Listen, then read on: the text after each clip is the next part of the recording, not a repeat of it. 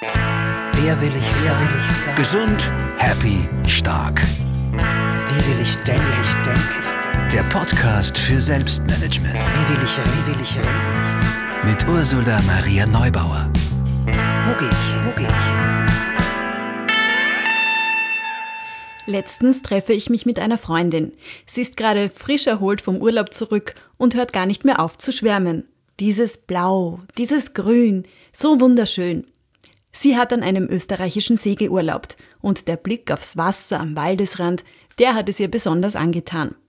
Kein Wunder, würden jetzt einige Forscherinnen und Forscher sagen, sind doch die Farbeindrücke grün und blau in der Kombination miteinander ganz ideal für uns, um möglichst gut zu entspannen und uns wohlzufühlen. Wie wir Sinneseindrücke wie Farben, Bilder, Geräusche oder Düfte gezielt nutzen können, um uns etwas Gutes zu tun, darum wird es in dieser Podcast-Folge gehen. Arzt Peter Kirschner wird genau erklären, wie was auf uns wirkt und welche Hacks für den Alltag er empfiehlt. Ich bin Ursula Maria Neubauer, Journalistin, Autorin und Coach, der mit Schreibprozessen arbeitet. Und in dieser Podcast-Folge geht es darum, wie du dir mit Kleinigkeiten, die deine Sinne berühren, deinen Alltag angenehmer und gesünder gestalten kannst. Auf das Blau des Sees am grünen Waldesrand zu schauen, ist ideal, damit wir gut entspannen können. Waldduft wirkt positiv auf uns, kann unseren Blutdruck und den Cortisolspiegel, Cortisol ist das Stresshormon, senken. Oder wir empfinden Berührungen anders je nachdem, welche Musik wir dabei hören. Was wir also über unsere Sinne wahr und aufnehmen, wirkt auf uns. Warum das also nicht gezielt nutzen? Na gut, man kann vielleicht nicht jeden Tag an den See am Waldesrand fahren, aber das muss auch gar nicht sein. Längst gibt es auch Studien, die zum Beispiel erklären, dass schon der Blick auf Bäume positive Effekte hat und Heilung beschleunigen kann. Dazu wurden Patientengruppen beobachtet, an denen identische Operationen durchgeführt worden waren. Die eine Gruppe sah danach von ihrem Zimmer aus auf eine Ziegelmauer, die andere auf Bäume. Und tatsächlich konnten die Patientinnen und Patienten, die auf die Bäume geschaut hatten, das Spital früher wieder verlassen, ihre Wunden heilten schneller, sie hatten weniger Schmerzen und es gab weniger Komplikationen nach den OPs. Welche Farben und welches Licht wann wie am besten wirken, das habe ich mit Peter Kirschner besprochen. Der Mediziner ist für die gesundheitsfördernden Angebote im Animamentis in Wien zuständig, einem neuen sogenannten Fitnessstudio für die Seele. Dort bekommt man zum Beispiel Lichtanwendungen, die von Musik und Düften begleitet werden, oder Einheiten im 360-Grad-Kino, wo man an ein Seeufer versetzt wird.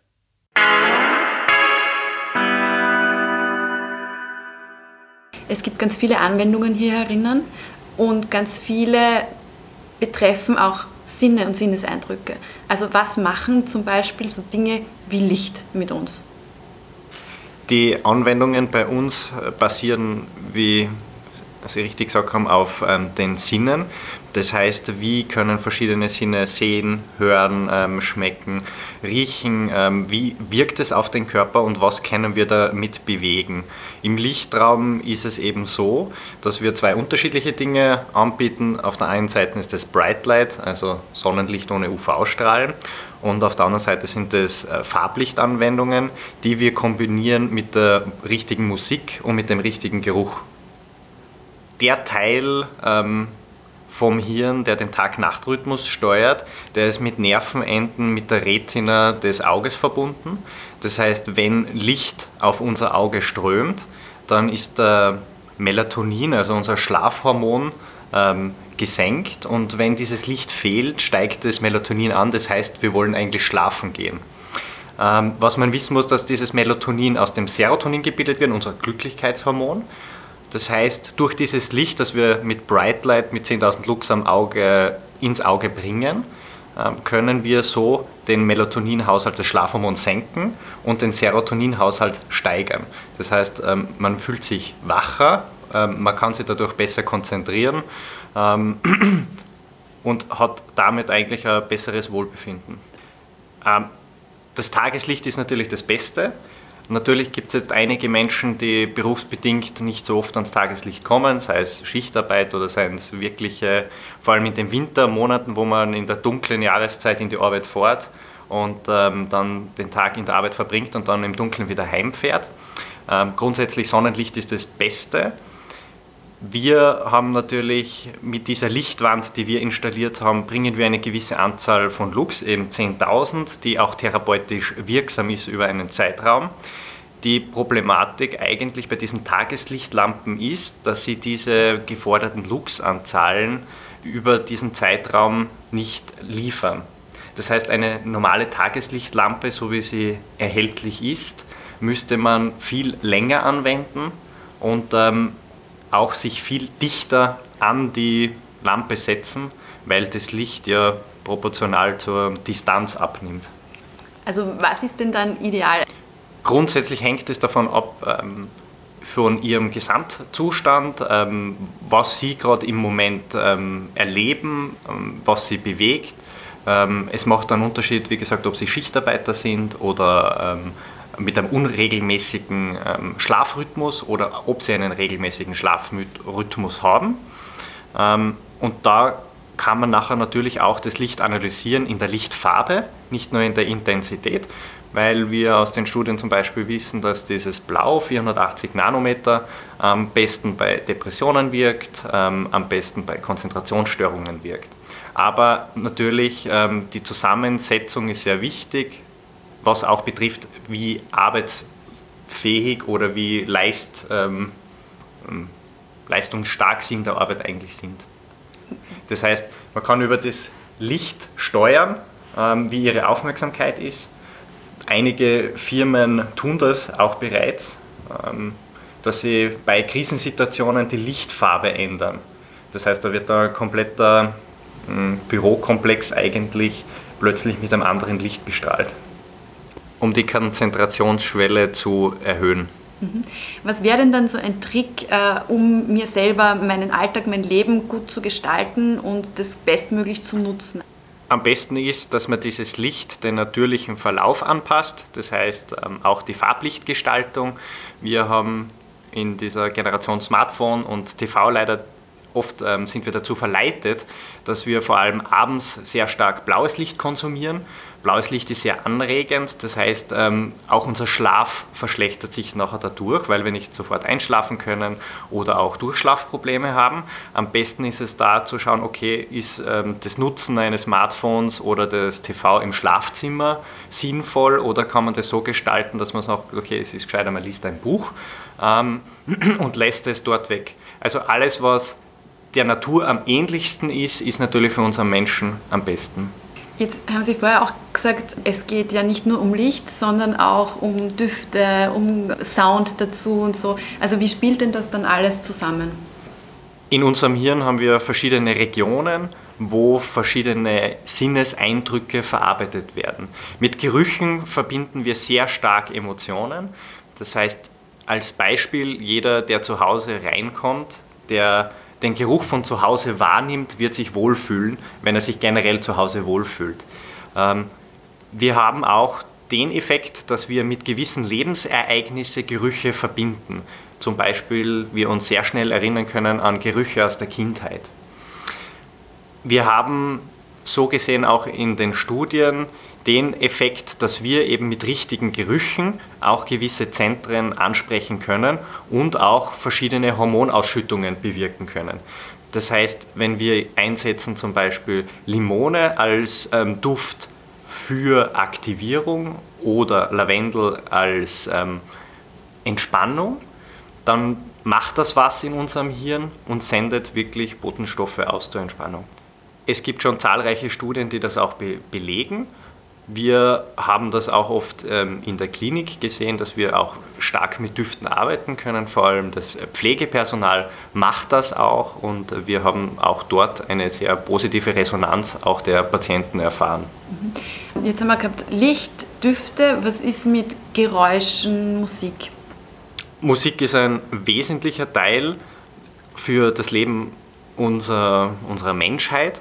Auch mit Musik empfinden wir Emotionen, wir können gewisse Hirnareale ansprechen.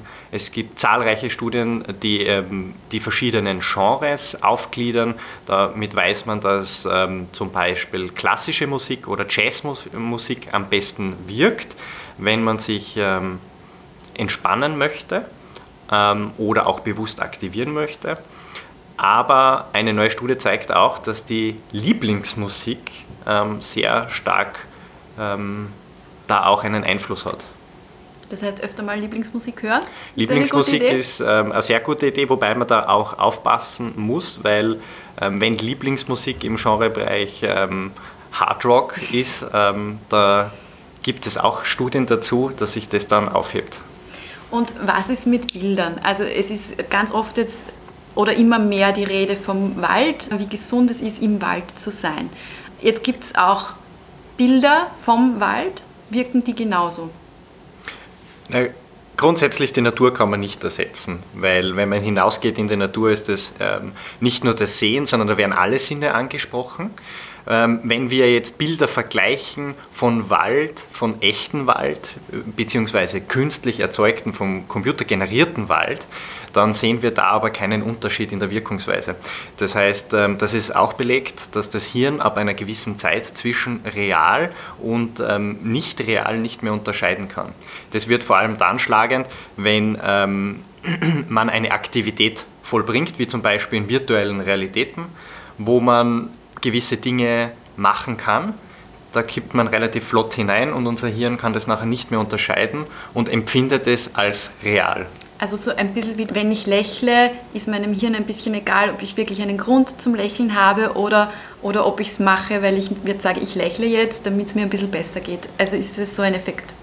Ähnlich, also wenn Sie lächeln, dann ähm, spannen Sie de, zum Beispiel auch den Musculus masseter an, das ist der Kaumuskel, und ähm, den haben wir das über die Jahre trainiert, dass wenn der angespannt wird durch ein herzhaftes Lächeln, dass automatisch auch eine Glückshormonausschüttung erfolgt. Das heißt, wir können uns selber austricksen, wenn wir uns schlecht fühlen und dann lächeln anfangen, wirklich bewusst ähm, lächeln, dass wir uns automatisch besser fühlen. Das ist ähnlich dem zu sehen, ja. Wenn man jetzt, also so wie Sie, über all diese Dinge Bescheid weiß, wie kann man es denn im Alltag jetzt für sich nutzen? Also wie nutzen Sie es denn selber zum Beispiel? Für mich ähm, hat es den Effekt, dass ähm, durch die Arbeit, durch das Wissen die Achtsamkeit ähm, in der Umgebung gesteigert worden ist. Also wenn ich jetzt in den Wald gehe, nehme ich den Wald anders wahr, viel bewusster wahr, ich greife mehr Dinge an, ähm, ich rieche an den Sachen, ähm, ich lege bewusst mein Smartphone vor der Reise in den Wald weg. Also es ist einfach ein bewussteres, achtsameres Umgehen mit sich selber und mit seiner Umgebung. Und das kann man mit ganz einfachen Dingen starten. Ob das eine Pflanze ist, die man sich im Büro aufstellt, ob das ähm, Pflanzen sind, die man sich zu Hause aufstellt. Pflanzen haben eine super Wirkung. Wir wissen zum Beispiel, eine einzige Pflanze, die im Büro aufgestellt wird, ähm, senkt das Aggressivitätslevel der dort anwesenden Personen signifikant. Das heißt, mit ganz kleinen Mitteln kann man sich eigentlich schon sehr viel helfen. Okay. Was, was wären so Ihre drei wichtigsten Hinweise für einen entspannten Alltag, wo man diese Dinge gut für sich nutzt? Also ich, ich glaube, ganz wichtig ist ähm, erstens, dass man sich seine Umwelt ähm, proaktiv selber gestaltet. Das heißt, was möchte ich in meiner Umwelt haben und was möchte ich eigentlich nicht in meiner Umwelt haben da, wie gesagt, kleine Hexe, eine Pflanze aufstellen oder vielleicht auch ähm, den Schreibtisch zum Licht drehen. Ähm, da kann man sich mit vielen Dingen schnell helfen. Das zweite ist achtsam mit sich selber umgehen. Das heißt, dass man immer weiß, okay, wenn auch eine Stresssituation kommt, ähm, wie ist das für mich? Wie reagiere ich drauf? Und kann ich das nächste Mal es verhindern, dass ich zum Beispiel eine zu erhöhte Reaktion zeige? Ähm, und das dritte was jeder Mensch immer machen kann, ist ähm, eine Schlafhygiene. Dass man wirklich schaut, okay, wann geht man ins Bett, wann steht man auf, was ist die richtige Schlafmenge für mich, weil das ist ja auch unterschiedlich. Manche Leute brauchen nur sechs Stunden, manche brauchen elf Stunden, das ist völlig normal. Und ähm, sich auch dort die Umgebung sucht, die für einen passt. Also zum Beispiel das ähm, TV oder das Smartphone aus dem Schlafzimmer entfernen und wirklich auch da ein gutes Einschlafritual für sich selber finden. Wenn ich diese Dinge beachte, mhm. über einen längeren Zeitraum, also langfristig es mir gelingt, solche Dinge zu, zu tun, zu integrieren, was macht das dann mit mir, meinem Leben und meiner Gesundheit? Wenn man diese Dinge integrieren will, muss man immer beachten, ähm, dieses Ritual ist erst nach 80 bis 100 Tagen so, dass es wirklich implementiert ist. Also bis dorthin ist es wirklich so, dass es einen erhöhten Mehraufwand ähm, bedarf und auch einer gewissen Disziplin. Aber es lohnt sich allemal, weil man eben auf seine eigenen Ressourcen dann besser zugreifen kann. Und in dem Fall, wenn von außen Stressoren auf einen wirken, kann man denen auch besser entgegnen dann, dass man sagt, okay, man weiß um seine Stärken und die auch dann besser nützen. Und wer willst du sein? Die Person, die sich ihre Umgebung bewusst gestaltet und sich darüber im Klaren ist, dass Licht, Geräusche, Düfte etwas mit ihr machen? Die Person, die achtsam ist, wenn sie in der Natur ist und sich daraus Kraft holt? Die Person, die sich durch solche Kleinigkeiten wie das Aufstellen einer Pflanze oder eine bewusste Lichtdusche das Leben angenehmer und gesünder gestaltet? Wer willst du sein? Schau auf dich. Und wenn dich dieser Podcast inspiriert, dann empfehle ihn doch gerne weiter. Dankeschön. Alle Infos zu anderen Folgen und zu mir gibt's natürlich auch unter ursulaneubauer.at.